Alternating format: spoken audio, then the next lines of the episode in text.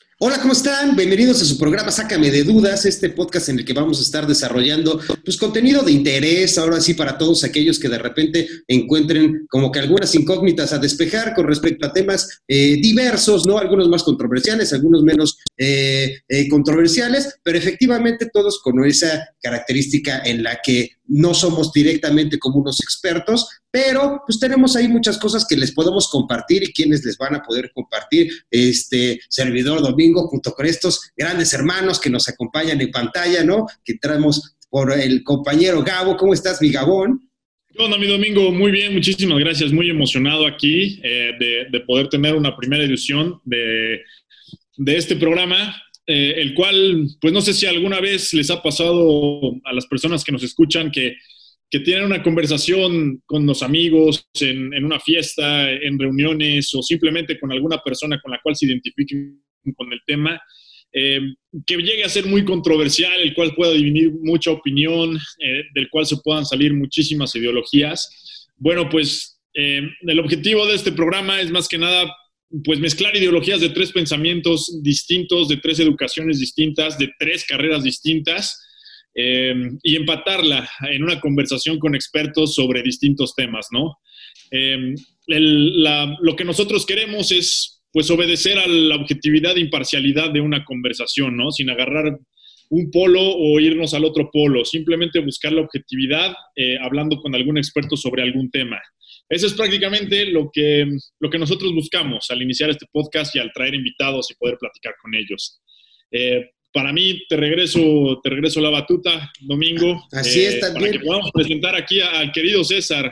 el buen Cesarín, el buen Cesarín nos acompaña, que también está, está en un tema interesante. El día de hoy empezamos fuerte, empezamos con algo que está a la vanguardia, directamente en boca de todos, ¿no, mi Cesarín? ¿Qué, qué, con quién vamos a platicar y qué es básicamente lo que vamos a platicar?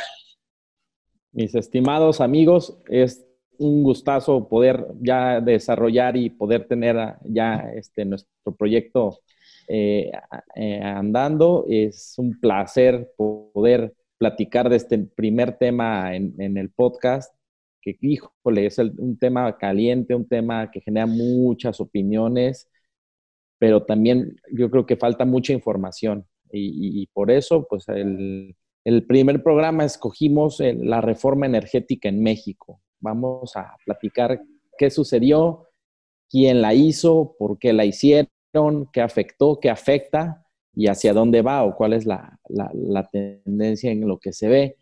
Ahora sí que nadie de aquí, este, desafortunadamente nadie de aquí es experto en el tema, pero eso no importa. El chiste es traer a alguien que, que, tenga experiencia y un currículum comprobable, ¿no? Para que nos hable específicamente el tema de hoy.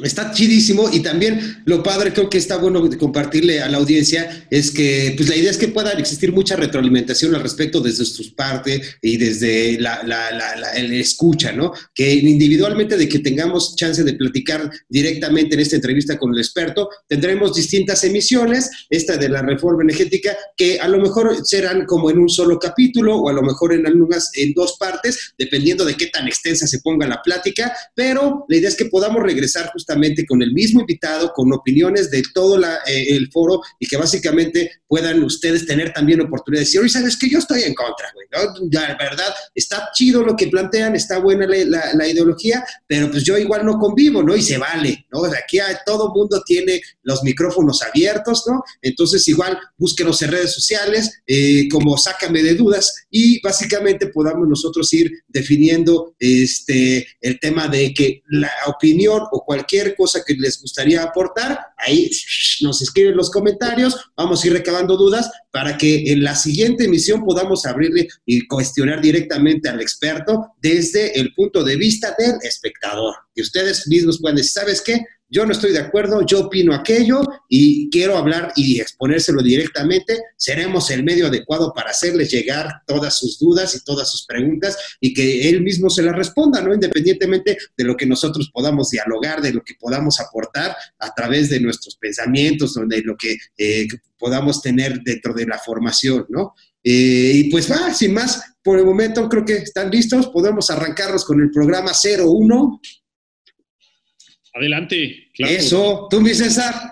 Listísimo y con todas las ganas de presentarles a nuestro primer invitado, el experto en la reforma energética, que lo vamos a sentar al, banco de, los debates.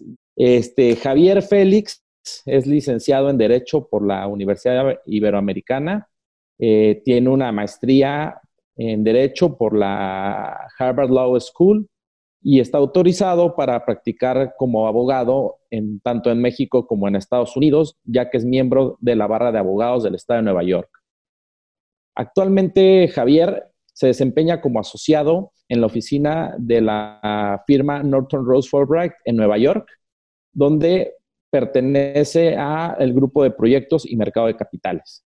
Javier tiene más de 10 años de experiencia en el desarrollo de proyectos de infraestructura y energía incluyendo financiamiento y desarrollo. A lo largo de su trayectoria, ha representado a desarrolladores, instituciones financieras, contratistas eh, y empresas dedicadas a la, construcción de proyectos de energía. Eh, eh, representa firmas en México y firmas en el extranjero, principalmente en América Latina pues de personajazo, personajazo que traemos bajo la manga. Y pues, bienvenido Javier, ¿cómo estás? Ahora sí que los micrófonos son completamente tuyos.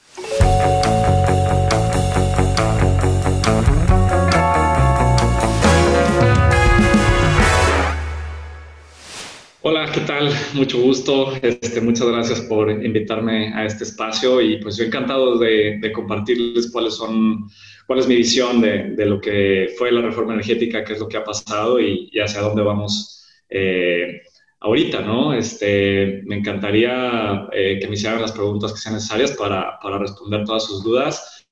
Y, y pues bueno, pues, eh, pues adelante, ¿no? No, no sé cómo quieran que, que, comencemos. Mira, pues algo muy sencillo, Javier pues ya el querido César nos, nos, dio una introducción de cuál es tu rubro, cómo, qué, cómo es, por qué estás familiarizado con el tema de la reforma energética. Y pues mira, yo como, como yo estudié medicina, ¿no? Nada que ver con, con el tema industrial, nada que ver con, con cómo, por qué yo debería saber de la reforma energética, ¿no? Pero sabemos que es un rubro que pues a todo mexicano le interesa, a toda persona que pertenece a un país y hacia dónde va le interesa. Entonces, pues mira, si soy sincero, yo soy neófito en el asunto, más lo que puedo leer, al igual que, mis compañeros. Este, y lo que sí pueden, lo, que sí sé es que esta reforma se buscó más que nada para modernizar, para, para ponernos en el plano industrial a nivel mundial, de decir, mira, pues los, no, no tenemos el, el expertise, no tenemos las maquinarias, no sabemos dónde taladrar de forma efectiva, al menos es lo que entendí de por qué se llevó la reforma energética a cabo, por qué se generó. Eh, pues hasta donde entendí es para modernizar y para que nos ayudara a nosotros como país a crecer, a meternos en el ambiente mundial y pues también para que tuviera un beneficio para nosotros, ¿no? Que bajaran los hidrocarburos, que se modernizara todo el asunto aquí en, en México con el tema de las, del tema industrial, las refinerías, Pemex, este, CFE. Entonces, pues mira, mi primera pregunta es, ¿se está haciendo en México? Eh, eh, ¿Por qué surgió la reforma? ¿Nos está dando algún tipo de beneficio a siete años de su creación y su implementación? Eh, ¿Cómo lo ves tú? Claro.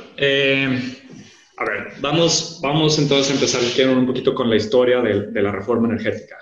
La reforma energética no fue algo, eh, no fue una idea que haya surgido durante el sexenio de Peña Nieto. Eso es algo que hay que tenerlo súper claro porque como que muchas muchas veces asociamos a la reforma energética con Peña Nieto, con el PRI o con algún partido en particular. Y, y, bueno, eso de alguna manera sí distorsiona un poquito la, la concepción o la visión que podamos tener de la, de la reforma energética. La reforma energética se intentó desde tiempos de Fox y se ideó incluso desde antes.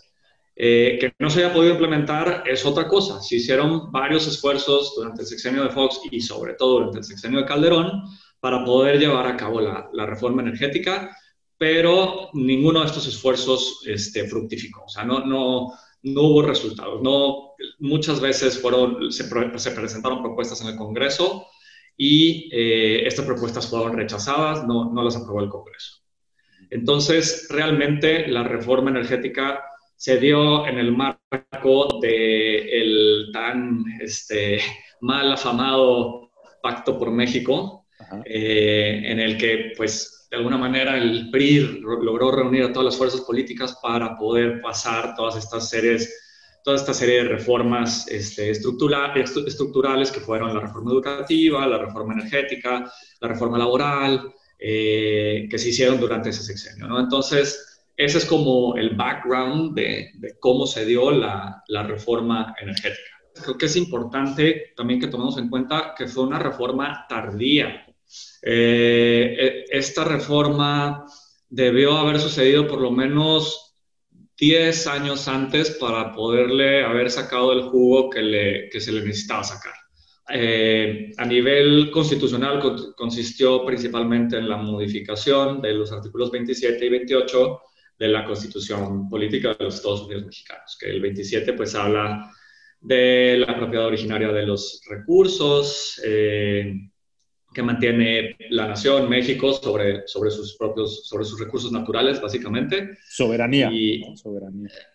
Exactamente, la, la soberanía nacional sobre, sobre los recursos y eh, el 28 que habla sobre los, los monopolios principalmente. ¿no? Entonces, se implementaron estos cambios a, a los, a los eh, artículos 27 y 28 y derivado de, e, esto fue en el 2013, y derivado, derivado de eso eh, se empezó a emitir lo que se le llama legislación secundaria para la implementación de la reforma. O sea, ¿qué quiere decir esto? O sea, sin entrar en, temas muy técnicos, la legislación secundaria fue el conjunto de leyes, como la ley de la industria eléctrica, la ley de, los, la ley, eh, de hidrocarburos, eh, las, leyes de, las nuevas leyes de Pemex y CFE. Para, fue, todas estas leyes se implementaron de, desde 2014 y se siguen implementando hasta la fecha. Principalmente se dan en 2014 y 2018, pero se siguen implementando todavía, ¿no? Ya eh, a partir de, la, publicación de la legislación secundaria, también se empieza a emitir algo que se llama regulación, eh, que, es, la que afina, digamos, los detalles, eh, los detalles técnicos de la, legislación secundaria. Se, dieron, se dio todo esto durante 2014, 2018 principalmente pero actualmente todavía el gobierno sigue emitiendo regulación eh, para cambiar ciertos aspectos técnicos de la, de la reforma. ¿sí? Los, los tres ejes principales de la reforma, en términos generales, era, sus objetivos fueron el de mejorar de alguna manera la economía familiar bajando los, los eh, costos de, de la energía eléctrica, el gas y el, petróleo, principalmente las, gasolinas, eh, reforzar en la medida de lo posible a Pemex y CFE, dándole pues autonomía y un marco jurídico propio de, una, más de una compañía privada que de una, eh, que de una empresa paraestatal, no tener un marco tan rígido, sino uno más flexible para poder ser más ágiles y este, esto va de la mano con el tercer objetivo, pues fomentar un ámbito de competencia en el que tanto Pemex y CFE pudieran competir con, eh, con otras empresas privadas, nacionales, extranjeras, eh, para, para, que, para precisamente fomentar esta competencia. Y entonces, eh, una vez hecho esto, pues al haber competencia, pues es lógico que las, los, los entes que compiten, pues empiecen a, dar mejores condiciones para el público en general, ¿no? Entonces, de alguna manera, estos tres objetivos se entrelazan. A ver, yo, eh, bueno, primero, modifico el marco jurídico de Pemex y CFE para hacerlos, para que sean más ágiles, con el fin de, que, de ponerlos a competir con otras empresas generar un ámbito de competencia y entonces que baje la luz, el gas y, el, y, la gasolina, ¿no? esa, es la idea. Hasta donde tengo entendido todas las reformas, o sea, llámese energética, reforma educativa, reforma laboral, lo que sea, pues tienen cierto objetivo y ciertas premisas este, ¿no? O sea, las crean. Desde un principio es, queremos lograr esto, que este, queremos llegar a tal punto y lograr ciertos beneficios tanto para el país como para las personas que habitan en él. Entonces, ¿qué me puedes decir?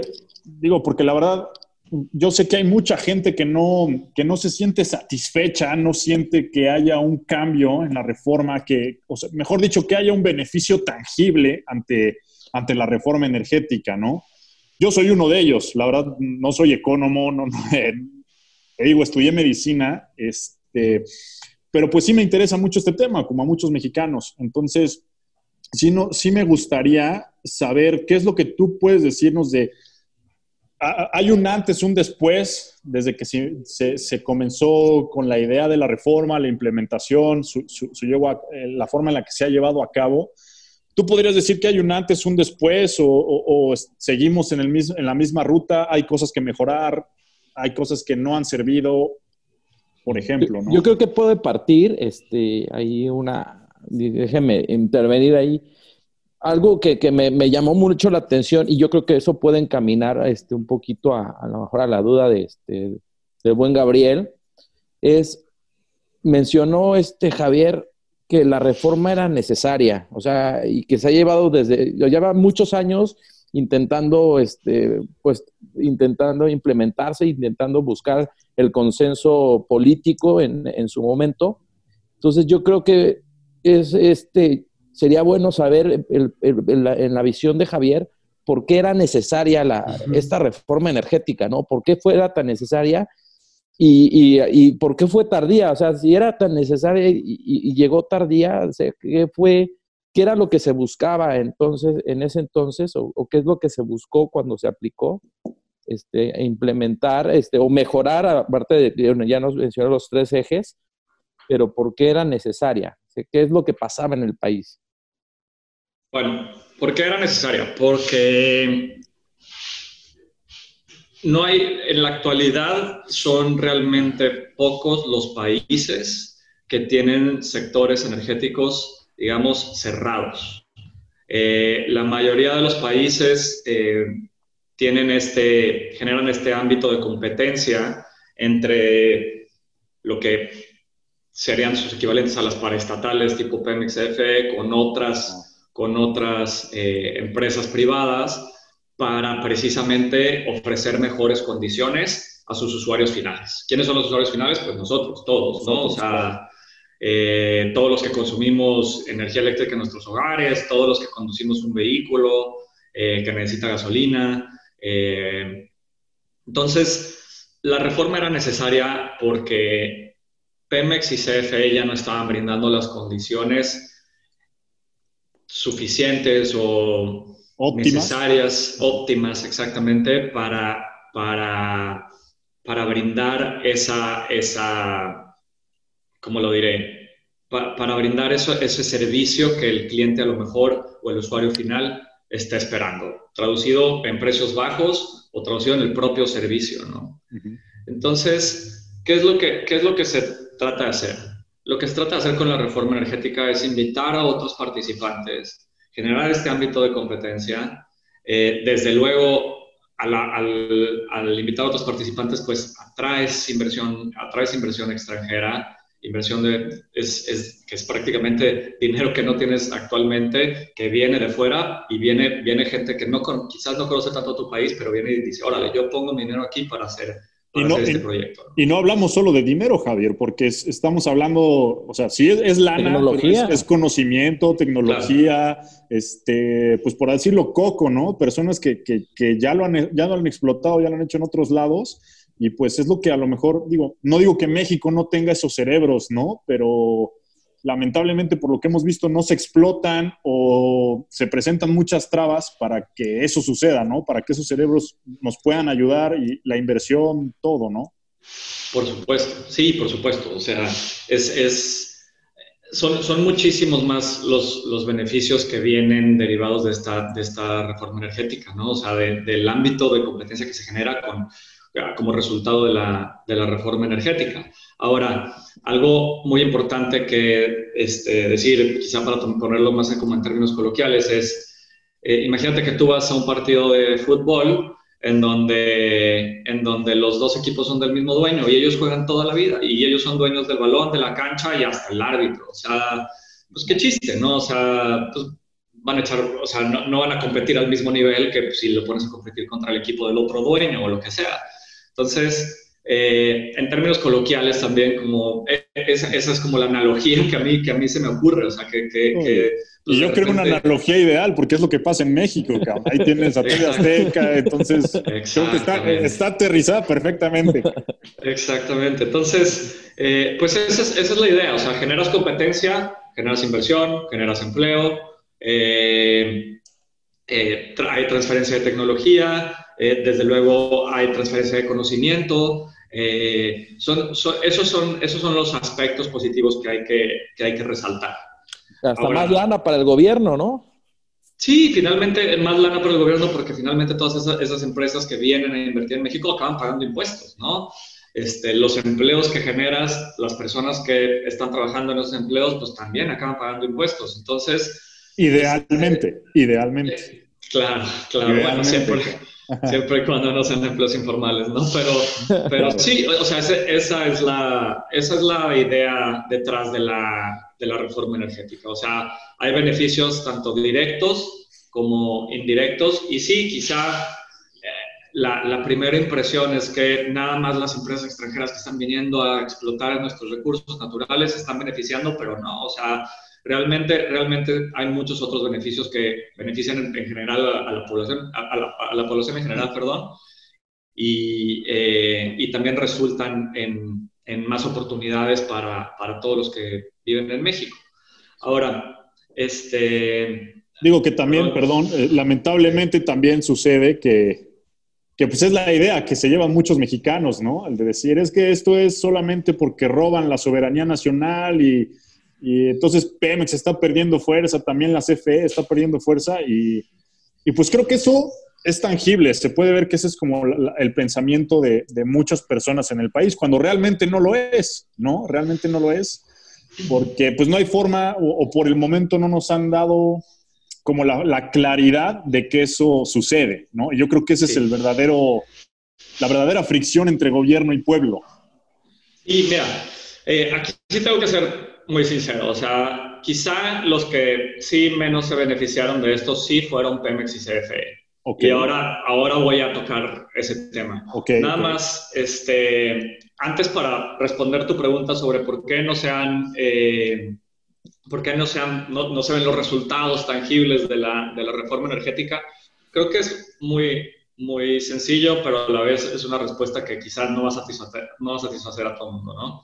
Eh, la respuesta es que esto es un proceso, lleva muchos años de implementación, los los eh, beneficios tangibles como tal de que baje la luz, de que baje la gasolina, eh, no, no, no, se esperaba que se vieran en dos, tres, cuatro, cinco o hasta quizá diez años. O sea, es, es algo que es un proceso que lleva mucho tiempo y por lo mismo, eh, pues no, no, no, es algo que, puedas esperar que se dé de un día para otro, ¿no? Ahora, eh, quizá en, el tema, aquí sí voy a hacer una, una, distinción entre electricidad e hidrocarburos. En el tema eléctrico, quizá los precios no han bajado por, por lo que te acabo de explicar, que pues es un proceso largo, se han hecho inversiones gigantescas, sobre todo en, en energía renovable, que pues es la que más necesita el mundo, desafortunadamente por, por todo el tema de cambio climático. Eh, pero en tema de hidrocarburos, la gasolina no ha bajado porque se, se, se, implementó la liberalización del precio del, de los combustibles, que ahora se encuentra ligada al, al precio que, que, existe en el mercado mundial. Por lo tanto, ese precio fluctúa conforme bajan o suben los combustibles en México. Digo, perdón, en el mundo. Entonces, si conforme, los conforme bajan o suben, este, sus, requerimientos, ¿no? Por ejemplo, en la pandemia bajó porque realmente no se necesitaba el petróleo, ¿no? Entonces, Exactamente. Eso, eso, creo que es para darlo a entender, para darlo a entender. Ahora, un punto muy importante en, el tema de las gasolinas es que eh, el gobierno cobra un impuesto que ustedes lo conocen, que se llama IEPS, que es el, el, impuesto especial sobre productos y servicios, eh, que pues es como el gobierno básicamente juega con el precio de, de la gasolina, ¿no? Entonces, no, no, recuerdo exactamente el cálculo, pero digamos que el, el litro de gasolina cuesta 19, 20 pesos y de IEPS, o sea, el precio de la gasolina normalmente estaría 14 o 15, pero de IEPS se llevan 5. Entonces, si no ha bajado, quizá también no es nada más porque el precio, el precio de los combustibles en el mercado internacional haya bajado, sino porque a lo mejor el IEPS ha aumentado, ¿no? Entonces, o se ha mantenido. Entonces, eh, eso es algo que también hay que tener en cuenta eh, si, si, cuando, cuando alguien nos pregunta, bueno, ¿por qué no ha bajado la gasolina? Digo, el, el, por lo que entiendo, el gobierno tiene cierta responsabilidad en, en, eso, en esas elevaciones y disminuciones de la gasolina, ¿no? Que a lo mejor, y es algo que me gustaría también preguntarte, digo, sé que no eres político, ni mucho menos, pero pues qué tanto se puede subir y qué tanto se puede bajar, ¿no? También para no este, satanizar o, no, no tengo la palabra en este momento, pero darle tanta responsabilidad al gobierno de eso. Bueno, los, impuestos, los impuestos federales los, fija la, Cámara de, Diputados, ¿no? Se hace un presupuesto de, ingresos anual y con base en ese presupuesto de ingresos, pues se, establecen las, tasas eh, las tasas fiscales que se, van a implementar durante el año. Desde luego, el IEPS es una de ellas. Entonces, en, en ese presupuesto eh, anual, pues tiene que considerar todas estas variables para decir, a ver, pues yo estoy, yo estoy este, pensando que voy a tener, voy a recaudar durante todo el año, voy a decir un número, eh, 100 mil millones, 100 mil millones de pesos, este, y pues lo voy a hacer de esta forma, ¿no? Mi IEPS va a ser tanto, este, mi, IS, mi ISR, impuesto sobre la renta, va a ser tanto, este, mi IVA va a ser tanto, eh, y estoy, y estoy considerando que voy a tener tales o cuales ingresos por X o Y. Entonces, eh, así es como se hace, pero realmente el gobierno, la, Cámara de, el Congreso, eh, es quien, quien fija los, los, eh, los, precios. Los precios. Exactamente. O sea, la cantidad de, de extra que te va a cobrar. Exactamente, sí, en impuestos sí. En materia de impuestos, sí, así es. Digo, y ahora, honestamente, si, si no hay recaudación y si hay problemas en, en, en, el tema de, de, los, de las finanzas del gobierno, pues difícilmente van a, van a afectar este, con un ingreso que es tan necesario como es la gasolina. O sea, en, todo, en toda producción, eh, en todo sistema, tú tienes que entregar, tienes que llevar este, pasajeros, tienes que llevar transportarte a tu trabajo, tienes que llevar mercancías y pues es un, es un, este, es un, producto que lo, que lo tienes que utilizar, o sea, es muy necesaria, por, el, por el combustible. Entonces, pues no vas a afectar un ingreso que, que sabes que vas a tener, este, o que calculas que, que la gente lo va a pagar al, al, precio que esté, ¿no? O sea, no, por necesidad. exactamente. Porque lo vuelves una necesidad básica, claro. Exactamente. No para todos, porque recordemos que, que, en nuestro país no todos tienen el privilegio de contar con un automóvil, por ejemplo, ¿no? Pero aún así el transporte público pues se mueve por gasolina el, y, los productos y, y los productos que consumimos también vienen con... Y, idealmente todo el mundo tiene gas, todo el mundo tiene una estufa, todo el mundo tiene un boiler, todo el mundo tiene luz, focos en su casa. Idealmente, ¿no? Vivimos en esta de decir, pues es ideal. Sabemos que en México no sucede así, que hay muchas personas que no tienen todos estos beneficios, eh, pero idealmente así es. Entonces yo creo que también eso es lo que lleva la bronca de todas las demás personas que sí lo tienen y lo están pagando y aún así pues están pagando todo lo que no, pues todo lo que las demás personas sin estos privilegios lo pues no lo pagan, ¿no? Por así decirlo. Claro. Eh, nada más hay una, una pequeña aclaración que, que necesito hacer. El, el, presupuesto de ingresos lo presenta el Ejecutivo, o sea, el presidente, y lo aprueba, lo aprueba el Congreso. El Congreso muchas veces hace ajustes.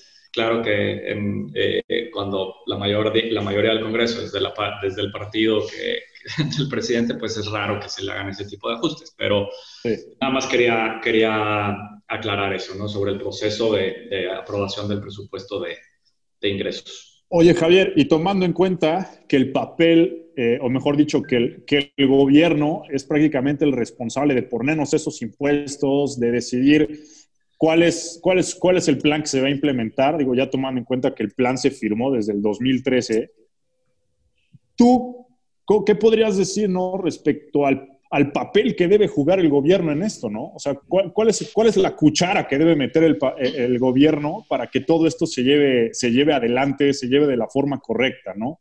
Que supongo que debe ser un cucharón, no, no, no debe ser una, una cucharita.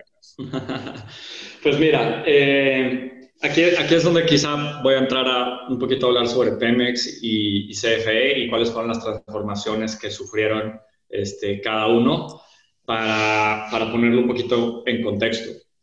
Eh, y, hablar, y hablar desde luego del gobierno como, como un todo, incluyendo estas dos empresas. Excelente. Eh, cuando, cuando se genera este, este lugar donde más, más este, empresas van a competir con, con el objetivo de pues, brindar mejores servicios. Eh, como les comentaba al principio, pues a Pemex y a CFE se les brindó un marco jurídico mucho más flexible. Pasaron de ser empresas paraestatales a ser empresas productivas del Estado. Y bueno, podría decir, pues, ¿eso qué significa, no? Federales. Pues sí, pero finalmente son ya consideradas como empresas productivas. Antes eran paraestatales, con el, fin de una paraestatal, pues ni siquiera es generar una, utilidad, es nada más eh, generar para la nación. ¿Sí me explicó? El, cuando tú las conviertes en empresas productivas, pasan de ser estas, eh, pasan de ser estas entidades que nada más se, dedicaban a servirle a la nación, a realmente tener un objetivo, un propósito de generar utilidad y recursos. Lo cual, por lo que entiendo, eh, las vuelve como una empresa más, ¿no? Pero que tiene una función directa de beneficiar al Estado, de beneficiar al país. O sea, una empresa que paga impuestos, una empresa que recibe beneficios, que, está siendo controlada mensualmente. y que las utilidades van al, Estado, al país, ¿no? O sea, las utilidades que genera se las dan al país como si fuéramos los inversionistas, todos los mexicanos de esas empresas. Claro, sí. Eh, y creo que, creo que lo más importante que hay que resaltar aquí es que se les dio... Eh, se les dotó de, este marco jurídico, inclusive interno, para, para que pudieran ser más, más ágiles en cuanto a su toma de, decisiones. Tienen, tienen un, por ejemplo, tienen ahora un consejo este, que está integrado por varios, varios secretarios de Estado y algunos otros, este, pues, eh, eh, no, empresarios, pero sí muchos, muchos eh, académicos que van y dan su opinión con respecto a la toma de decisiones que, que, que lleva la empresa. Entonces, empezaron a operar más como una empresa privada que como una empresa pública para estatal, digamos. ¿Sí? ¿Cuál fue el problema? Eh, bueno, a ver, ¿se pudo haber hecho, se le pudo haber dotado de más flexibilidad? Sí, quizás sí, se pudieron haber hecho las cosas mejor, sí, también. Pero imagínate que tú tienes a, no sé, que estamos nosotros de repente que a lo mejor ahorita nos estamos echando una chela aquí el, el sábado en la, en la, noche, todos, todos este, platicando aquí, y te van a poner a competir este, en una carrera a 100 metros planos con un, con un atleta olímpico. Un Usain Bolt. Exactamente, exactamente. Entonces, pues sí, o sea, o sea, por más flexibilidad que me des y me ponga a entrenar de aquí un mes, no le voy a ganar. Claro. o sea, no le vas a llegar ni a los talones. Exactamente.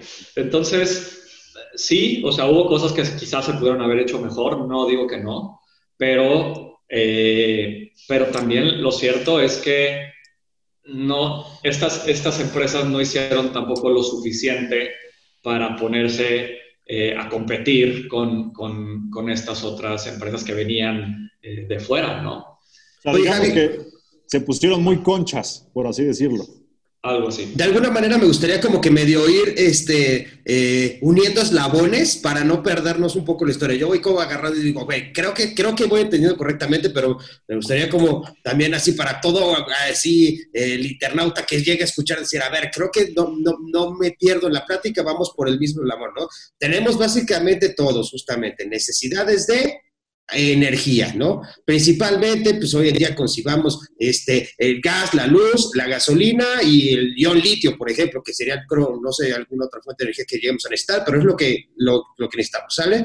Para alimentar, determinar, de resolver cualquier necesidad que tú gustes. Hasta tenemos necesidad. Entonces, principalmente teníamos eh, Pemex y eh, CFE, que eran los proveedores de energía, que era básicamente decir, oye, pues la nación necesita esta cantidad de, de, energía y ustedes son encargados de proveerla, ¿no? Y entonces, de alguna manera dicen, ah, ahora, ¿sabes qué? Vamos a estar produciendo. Y entonces, ¿qué pasa? Que de repente, sin entrar a lo mejor en detalles cuántos barriles estaban produciendo o cuánto, todo este tipo de cosas, como que empieza a haber una demanda ahí este, importante y también una cantidad de, de digamos, también como de, de eh, hidrocarburos que se estaban explotando para poder, como tú dices, exportar, ¿no? Y para que no solo se atendieran las necesidades de la nación, sino generar un ingreso mayor a través de estos recursos que tenemos en México, ¿no? Entonces empieza a existir esta necesidad y de repente dicen, oye, ¿sabes qué? Estas empresas ya no están funcionando tan bien. ¿No? O sea, ya no nos están dando eh, la, cantidad de, petróleo que podríamos estar produciendo, ¿no? Podríamos explotarlo de mejor forma. Este, Comisión Federal de alguna manera no está funcionando exactamente de, manera eh, correcta y el precio de la luz básicamente no lo podemos bajar porque la demanda es cual, ¿no? Y tenemos que estar generando la cantidad de luz que se está necesitando, ¿no? Y entonces se dice, oye, pues vamos a ver la posibilidad de que no solo sean estas, ¿no? ¿Qué otras formas podríamos tener eh, de explotar los recursos que tiene esta nación? Y se invita a decir, oye, ¿sabes qué? Pues yo tengo como estos recursos, ¿cómo ves si tú me ayudas a sacar, aprovechar mejor mis recursos? Y evidentemente empiezan a competir ahora estas empresas con unas empresas, pues como, como platicaban ya hasta este punto, ¿no? Que eran eh, ya unas cosas, unos monstruos impresionantes que tienen la capacidad de aprovechar los recursos naturales de mejor forma, de tener eh, mayor eh, capacidad de generación, digamos, como de estas energías, este, y eso haría básicamente que aprovechando mejor los recursos y generando, digamos, esta competencia entre decir, oye, a lo mejor Pemex no era el que mejor lo estaba haciendo. O a lo mejor CFE no es el mejor proveedor de electricidad que podríamos tener, pero cuando tiene que empezar a competir, pues o se ponen las pilas o se los van a comer los demás, ¿no?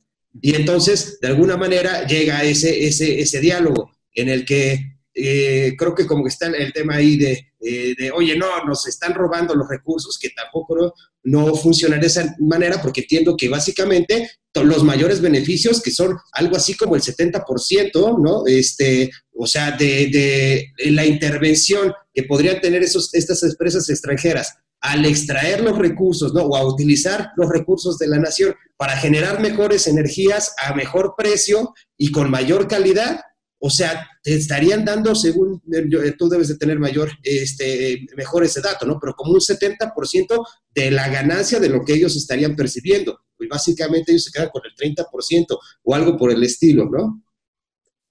Bueno, lo resumiste perfectamente bien. Eh, gracias, gracias Javier, ya no te Aquí entrevistamos al buen Flamas. yo, estoy así a punto de que me explote la cabeza porque empiezan a pasar datos y todo y entonces entre las para... Entonces yo digo, a ver, voy a preguntar si voy por lo correcto, ¿no? Porque a lo mejor ya me estoy perdiendo. No, lo, resumiste muy bien, o sea, hiciste prácticamente toda la historia en, dos minutos, o sea, lo, resumiste muy bien.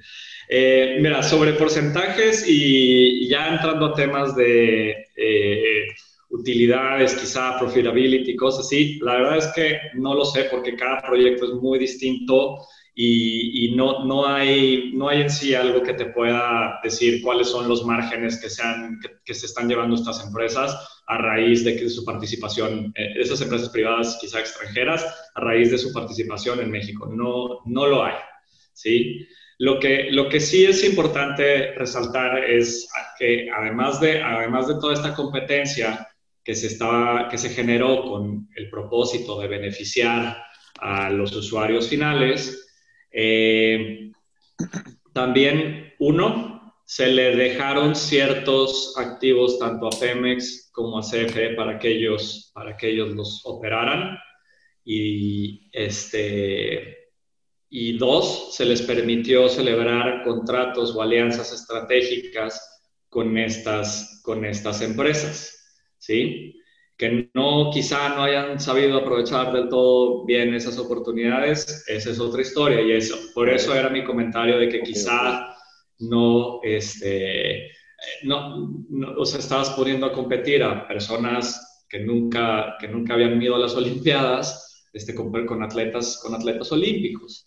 Entonces, eh, quiero aquí nada más sí también hacer una distinción un poquito puntual en cuanto a hidrocarburos versus este, energía eléctrica, porque funcionan, funcionan de manera distinta. Y esto es, este, creo que es algo de una manera importante para, para entender en qué, o sea, cómo, en qué resultó la reforma energética en sí.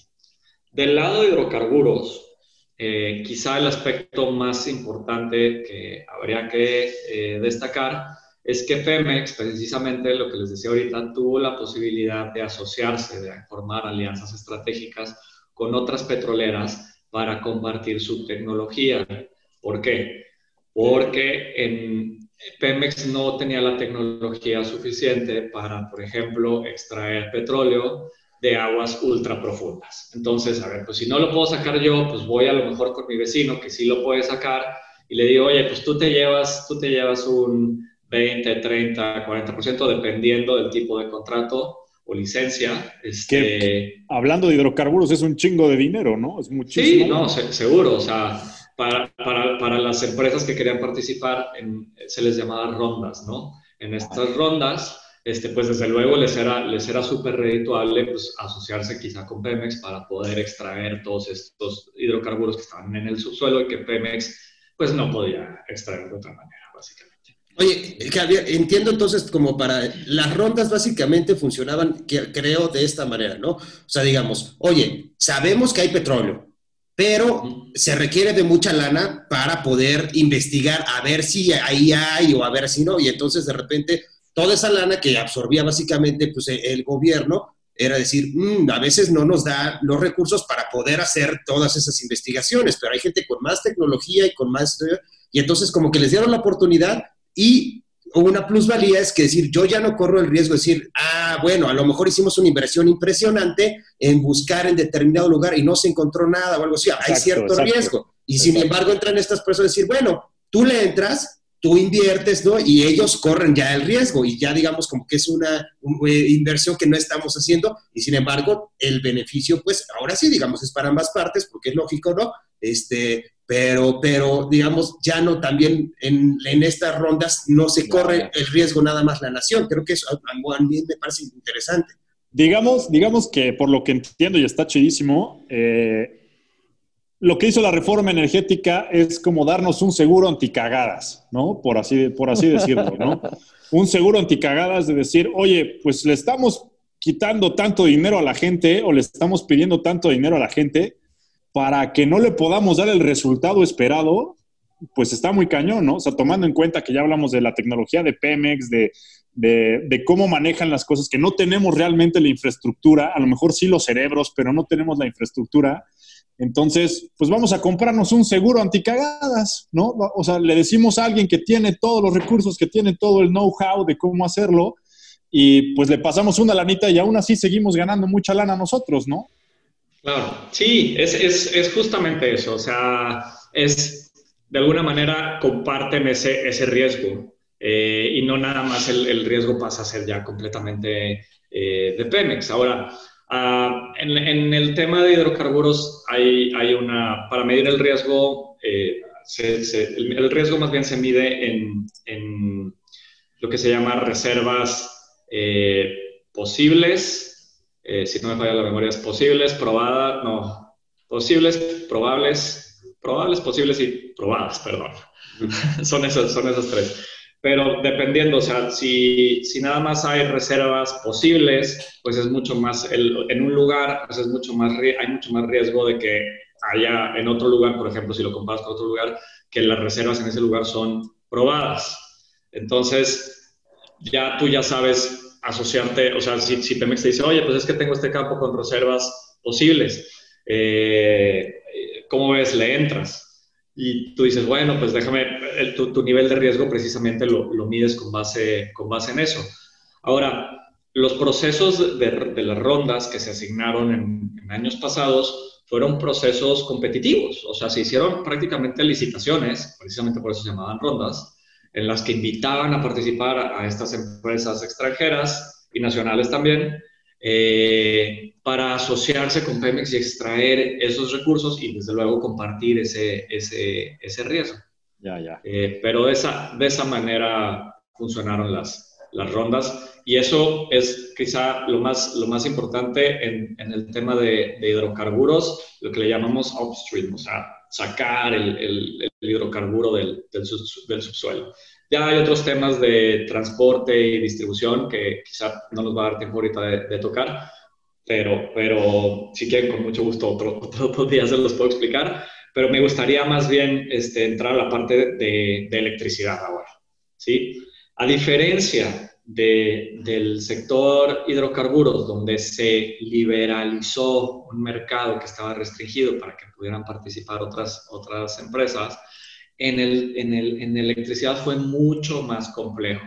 En electricidad no se, no se liberalizó el mercado, se creó un mercado eléctrico que básicamente funciona como una bolsa. Es un negocio financiero, no es un negocio de entrega de energía física, de entregar el flujo de energía. Es un negocio de, a ver, yo te entrego, yo voy a decir que te entrego tanta energía en, tanto, en tal lugar y tú me la pagas a tal precio.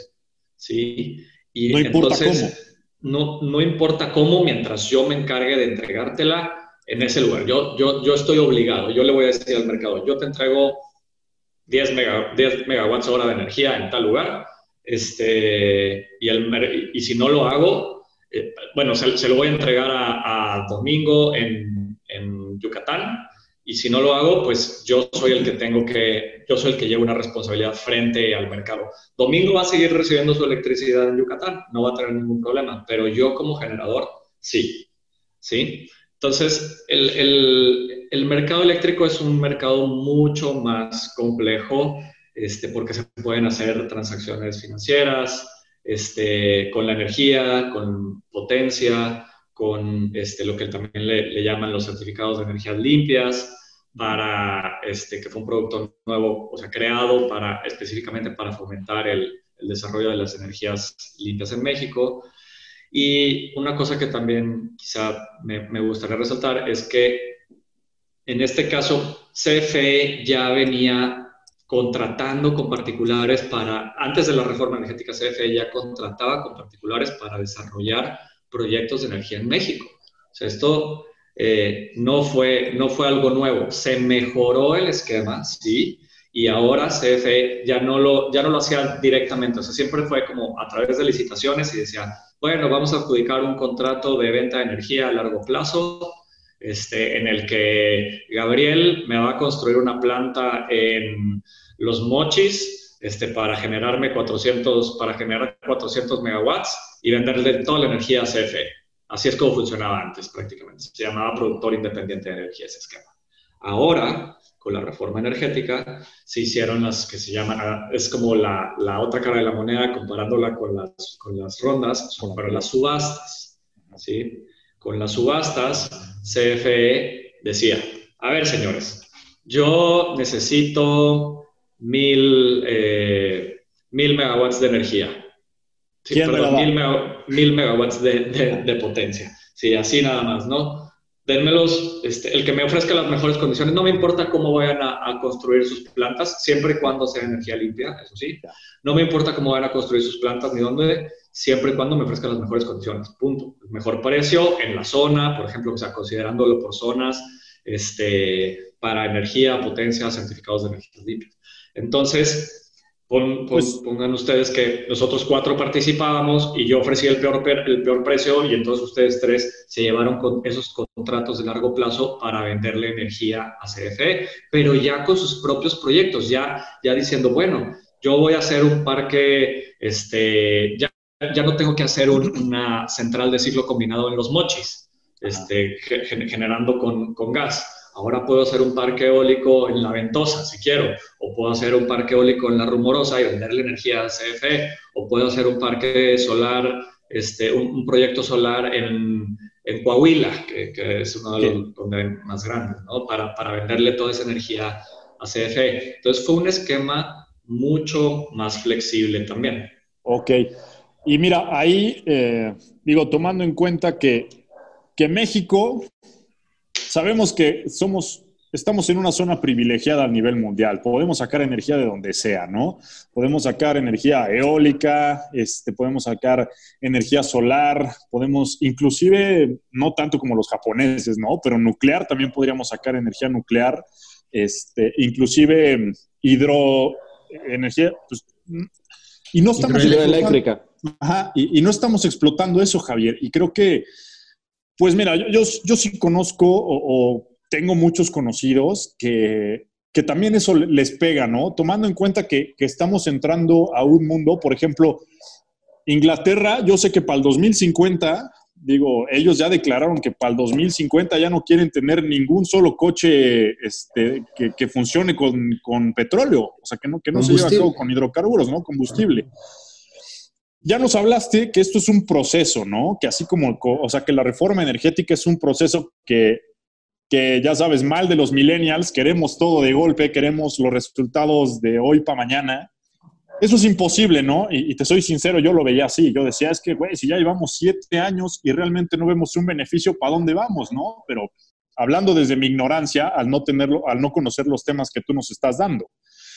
Pero tomando en cuenta que esto eh, es igual le llamamos subastas, eh, le llamamos rondas. Yo, lo, yo podría identificarlo como licitación, que pues así es, ¿no? Es una licitación, es tú metes tu, proyecto y hay una, una, mesa analítica, una mesa de, directivos que lo analizan y dice, ah, pues mira, el proyecto que me presenta Gabriel para energía hidro, hidroeléctrica en Puebla es el mejor, ¿no? Tomando en cuenta los rubros de protección al medio ambiente, que se lleve a cabo con las normas este, establecidas, digamos que, que, se, que hagan los checks en todo lo necesario para y el precio, ¿no? Que es el precio. importantísimo el precio. Exactamente. Mi pregunta es esta. Eh, digo, sé que México es un país grandísimo, somos 130 millones de mexicanos, y, pero si volteas a ver, por ejemplo, a Finlandia, ¿no? Es un país mucho más pequeño, sabemos que que pues entre menos personas la organización es mucho mejor, eh, puedes educar mejor a tu gente, etcétera, etcétera, no meternos en esos temas. Pero ¿por qué ellos están, digo, también tomando en cuenta que no tienen de dónde sacar petróleo, ¿no? También eso es importante. la vida los arrastró a que, a que tuvieran que buscar nuevas, nuevas formas de, de, explotar esos recursos y, y de ser autosustentables.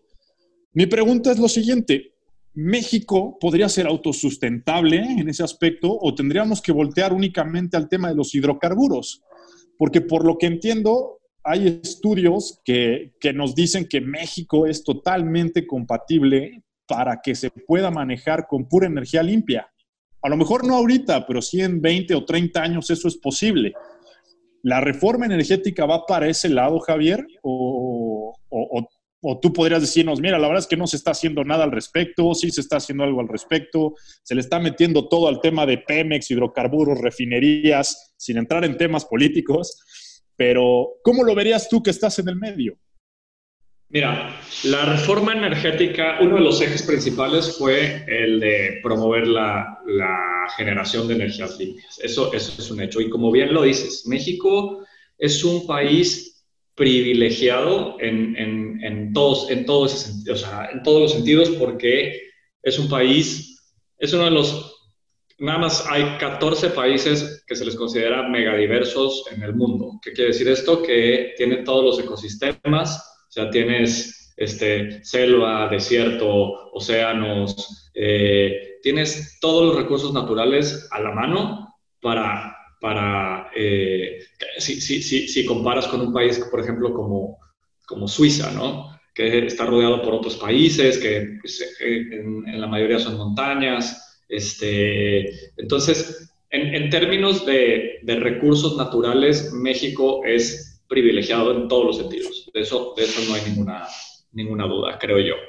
Eh, ahora, pudiera ser eh, autosuficiente eh, consumiendo pura energía generada, eh, digamos, con fuentes a través de fuentes de energías limpias, por supuesto. O sea, las fuentes de energías limpias, que también creo que es algo, algo muy, muy importante que aclaremos, según, eh, se, según se establece en la ley, son, no nada más son el viento y el sol, ¿sí? También puede ser la energía, la energía nuclear, ¿sí? O inclusive la, la, bueno, la energía hidroeléctrica y la energía también que se genera a base de gas, pero a través con, con, cierta tecnología nada más, con una tecnología que se llama cogeneración eficiente. ¿sí? Que haz de cuenta que tú quemas gas, eh, haces funcionar una turbina de vapor, esa turbina de vapor a su vez hace, hace funcionar otra turbina y entonces genera la energía, pero nada más la parte que está generando con vapor es la que, es la que este, se considera como limpia, digamos. ¿sí? Entonces, México definitivamente es un país que, que, pudiera aprovechar al máximo todas estas, todos estos recursos que, que tiene. Eh, la reforma energética con, eh, les platicaba hace, hace poquito que el, uno, de los, uno de los productos más eh, novedosos fue el, esto precisamente del, de los certificados de energías limpias, en el que se obliga a, lo, a, los usuarios, no a los usuarios, sino, digamos, a los usuarios grandes, por, por, llamarlos, por llamarlos así, este, que se les llama a veces usuarios calificados, o, o inclusive también a los, a, los, a los suministradores, se les llama entidades responsables de carga, que son, haz de cuenta, de un lado tienes generadores y del otro lado tienes eh, entidades responsables de carga, que son, haz de cuenta, que las que chupan energía de la, de la, de la red. Aquí entra, aquí entra la CENACE, Javier. El CENACE está en medio, que se hace cuenta como si fuera el árbitro, uno de los árbitros, que es el que controla desde un punto de vista técnico todo el sistema eléctrico nacional. La consola central de la energía, ¿no? Exactamente, ese es, es el operador, digamos. Okay. Sí, y, el, y, es el que dice, a ver, yo paso energía de acá, de, de este punto a este punto, a tal hora del día. Eh, eh, es, es, es es un, maneja sistemas muy sofisticados y tiene gente muy preparada para hacerlo. ¿sí? Eh, también en medio tienes a la CRE, que es la Comisión Reguladora de Energía, que es realmente como el árbitro este, desde un punto de vista más como de eh, permisos, tramitología, inclusive eh, legal, ¿no? Eh, pero bueno, vol volviendo al tema, tienes de un lado, digamos, generadores, en medio hay otras figuras como eh, comercializadores y otros que, que, no voy a entrar mucho en detalle de ese lado, pero del otro lado tienes entidades responsables de carga. Y las entidades responsables de carga son CFE, pero CFE suministro, o sea, el que te suministra energía a ti, porque CFE se separó. Está CFE suministro, están otros suministradores, están, por ejemplo, no sé, un CEMEX que, que jala mucha energía, este, Peñoles que jalan mucha energía, este, empresas grandes, ¿no? Y todos estos suministradores o entidades responsables de carga, suministradores, suministradores de servicios básicos calificados, eh, usuarios calificados, etcétera, tienen obligaciones de consumir cierta energía que provenga de fuentes de energía limpia. Okay. ¿Cómo lo acreditan? Con los CELS. Haz de cuenta que eh, yo tengo, César tiene, eh, César está generando energía eólica eh, y me la vende a mí ¿sí? Que yo soy, digamos que soy el señor, el señor Cemex y este, pues me la, me la venden a mí. Entonces yo, al, César al venderme esa, esa energía a mí, eh, me vende 100 megawatts, me vende también al mismo tiempo 100 certificados de energía limpia, 100 megawatts hora, son, son equivalentes a 100 certificados de energías limpias. Entonces yo con eso ya puedo acreditar que la energía que estoy consumiendo es, energía limpia. ¿Qué pasa si no cumplo con mis obligaciones de energía limpia? Pues la CRE me multa, la, la, Comisión Reguladora de Energía, que es la que les decía que estaba también en medio, que es como el árbitro, eh, me multa al, al, final del día este, y las multas, son, las multas son cuantiosas. Todo esto también se hizo este, en el marco del, del, Acuerdo de París, desde luego, ¿no? Ya, ya, ya, del, sí, mantener tu energía, o sea, tu contaminación a cierto nivel. Me gustaría, me, gustaría traer a, la mesa, perdón César, este, me gustaría traer a la mesa el tema, aquí en Puebla, eh, no sé si has tenido la, oportunidad de visitarnos. Sí. Está Audi, ¿no? Está Audi, está Volkswagen. Por lo que entiendo, Audi apenas se declaró autosuficiente en tema de consumo de energía, ¿no? Eh, y, manejando el patrón o, el programa que tú nos estás comentando de sus certificados de energías, este, de energías limpias. Eh, no, no me hagas mucho caso, pero conforme a, lo que se sabe, lo que yo he podido leer al respecto, esas energías vienen eh, o, son, o son provistas, eh, o las provee, mejor dicho, granjas, granjas de energía, ¿no? O sea, que son de particulares o de empresas no muy grandes, pero que al mismo tiempo están dentro de la normatividad que establece la ley para poder tú emitir esa, esas emisiones limpias, esa, esa energía de forma limpia. Esto lo traigo a la mesa en el tema de qué posibilidad tiene el empresario mexicano o las personas que tengan la, capacidad monetaria de, ayudarle a hacer la chamba CFE y de obtener esas energías limpias, no sé, de parques solares, si yo decido invertir en 600 eh, paneles solares y genero esa energía y se la quiero pasar a, o, ayudarle a generar energía limpia a empresas grandes, ¿se puede? ¿No se puede? ¿Cómo está ese asunto? Claro. Eh, pues ahí creo que sí es, es, cuestión de que CFE se deje, ¿no? Un poquito, porque como la, últimamente eh, no, creo, que, creo que la brújula apunta para, para otro lado, pero eh, si quieren ahorita, si quieren ahorita platicamos más sobre eso. Mira, sobre los proyectos hay, hay varios tipos de proyectos, ¿no? O sea, una empresa grande como, como Audi que pues, tiene una armadora y pues desde luego consume mucha energía, pues desde luego lo que, lo que, lo que va a buscar quizás por economías de escala es un proyecto más grande. No es un proyecto como el que yo pudiera poner en el techo de mi, de mi casa quizás para, para abastecerme de, energía.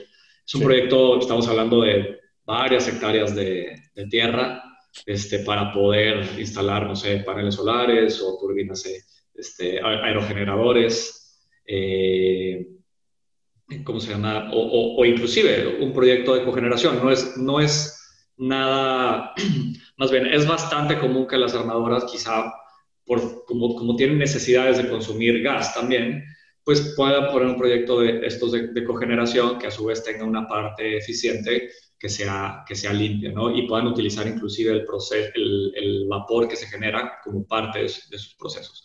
Entonces, nada más para distinguir, o sea, sí son, hay proyectos que son arriba de, que tienen una capacidad de, por arriba de 0.5 megawatts y este, esos son los proyectos, digamos, a gran escala. Los proyectos de menos de 0.5 megawatts son los proyectos más, más pequeños, que son los que instalan a lo mejor en estas, como dices, granjas solares o en el techo de mi casa o, o así, ¿no? Estos proyectos de, de ¿Generación, eh, ecogeneración de energía? No, los de cogeneración de energía son, son grandes generalmente. Ok, ok. Sí, los, los proyectos pequeños de menos de 0.5 megas son, se les llama proyectos de generación distribuida. ¿Sí? Esos no requieren, no requieren un permiso de la CRE. Los proyectos grandes sí requieren un permiso de la CRE. Entonces es mucho más fácil llevar a cabo un proyecto, este pues a menor escala que, que este, pues para, para autoabastecerte o para inclusive a lo mejor este, utilizarlo en, en alguno de, tus procesos. Este, O sea, digamos que esto, perdón, digamos que esto, los puntos 5 sería para una empresa como una panadería, por así decirlo, o sea, trayendo, o sea, para lugares chicos o, un clúster de casas que esté produciendo su propia energía, o sea, para que la gente más o menos pueda distinguir, ¿no, Javier? O sea, de punto .5 megawatts sigue siendo un chingo de energía, pero, pero energía que, nosotros en la ciudad, en un clúster, en, un, una, eh, pues sí, en una cerrada, se me fue el nombre, por así decirlo, en un Infonavit, en un Infonavit grande, ¿no? Un fraccionamiento. Un fraccionamiento grande con puntos 100, 100 casas. O sea, estamos hablando ahí que entraría menos de los 0.5 megawatts, ¿no? Sí, bueno, mira, ahí hay varios temas, ¿no? Y, ya se vuelve un poquito más complejo y técnico el asunto, pero para dimensionar más o menos cuánto es un megawatt o cuántos son 0.5 megawatts, un megawatt debe darle energía. Eh, hay, que distinguir una cosa. Megawatts es potencia, es capacidad de generación. Lo que, lo, que, lo que sale de esa capacidad de generación es la energía. ¿sí? Un megawatt este, te genera energía para abastecer más o menos como mil casas. Mil casas medianas, no, no pequeñas. Quizá dos mil casas de Infonavit. ¿sí? Entonces, 0.5 megawatts, pues, este, quizá pueda abastecer, quizá pueda abastecer a 500 casas medianas o 1000 casas pequeñas de, de Infonavit. Ok, ok, eso es bueno. más, o menos, más o menos para ponerlo en, contexto. Un detalle interesante, este, y, y, que igual me gustaría que, a lo mejor que, que nos dieras tu opinión. O sea, hay mucha, y, lo, mencionó Gabriel algo, algún punto, o sea, una panadería, o sea, o, industria que no, no necesariamente es Audi, pero bueno, puedo ser proveedor de Audi, que es una empresa mucho más pequeña con necesidades un poco más pequeñas de energía, pero que yo creo que son las que más abundan en el país. Este, esa, esa industria tiene, puede tener, lo que, por lo que escucho, puede generar su propia energía o tener una, un apoyo en ese tipo de energía y, puede ser hasta con energías limpias, ¿no? O sea, puede, yo creo que cabe dentro de, la, de esa capacidad de proyectos para, para abastecerse con energía limpia y no sé qué tanto, qué tan benéfico pueda ser este, en el tema, digamos, económico, que genere su energía aprovechando, pues, a lo mejor en este caso la radiación solar, ¿no? Este, en un tema fotovoltaico.